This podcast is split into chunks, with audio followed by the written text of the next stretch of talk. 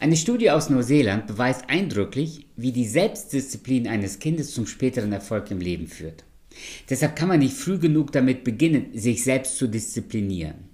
Laut dieser Studie ist die Fähigkeit zur Selbstkontrolle eines Kindes eine enorme Hilfe für die Gewissenhaftigkeit und Ausdauer im späteren Leben.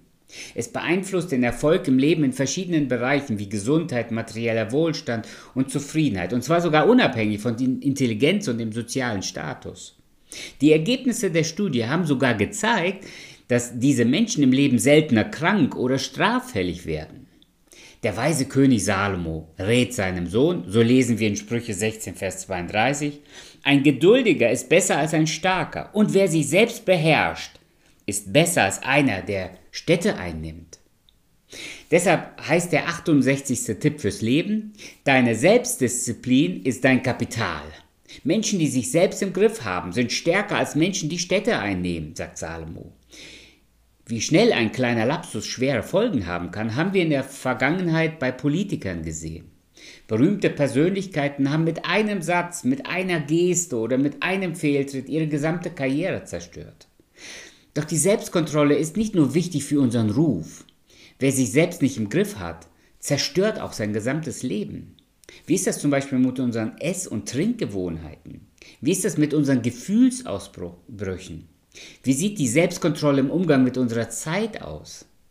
Wie sieht sie beim Umgang mit Geld aus? Die Bibel spricht davon, dass Selbstbeherrschung eine Frucht des Heiligen Geistes in unserem Leben ist. Die Bibel warnt zum Beispiel die Männer indem sie sagt, dass wir mit Vernunft bei unseren Frauen leben sollen. Das gilt natürlich umgekehrt genauso, aber es scheint den Männern schwerer zu fallen. Es gibt Grenzen, die wir in der Ehe nicht überschreiten dürfen. Da braucht es eine große Gedankenhygiene in unserem Kopf. Unser Kopfkino kann uns aus der Kontrolle bringen. Es gibt Menschen, die früh gelernt haben, sich selbst zu disziplinieren. Anderen fällt es auch im Erwachsenenalter noch immer schwer.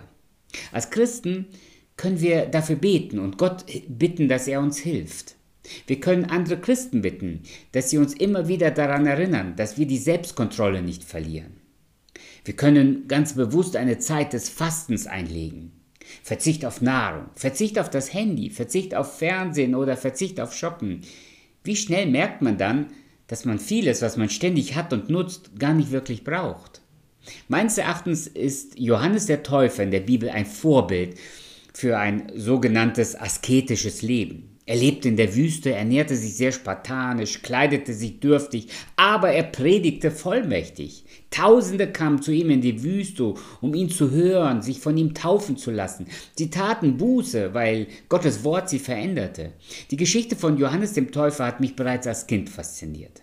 Natürlich ist es nicht die Selbstkontrolle an sich, die ihn zu diesem Mann Gottes machte, aber die Selbstdisziplin verhalf ihm, Dinge zu tun und zu sagen, die er sonst nicht hätte tun und sagen können.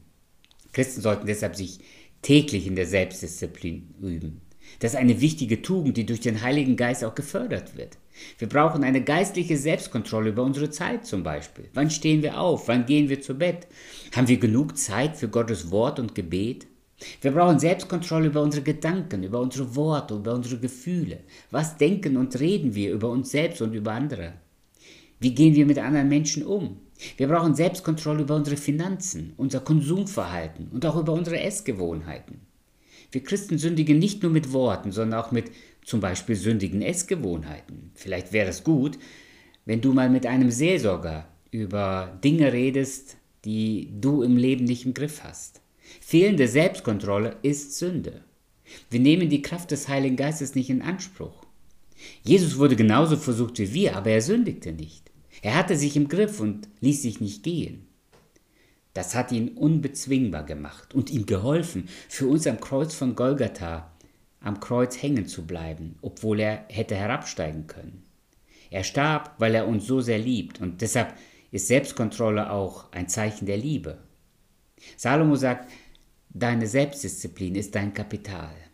Denn ein Geduldiger ist besser als ein Starker und wer sich selbst beherrscht, besser als einer, der Städte einnimmt.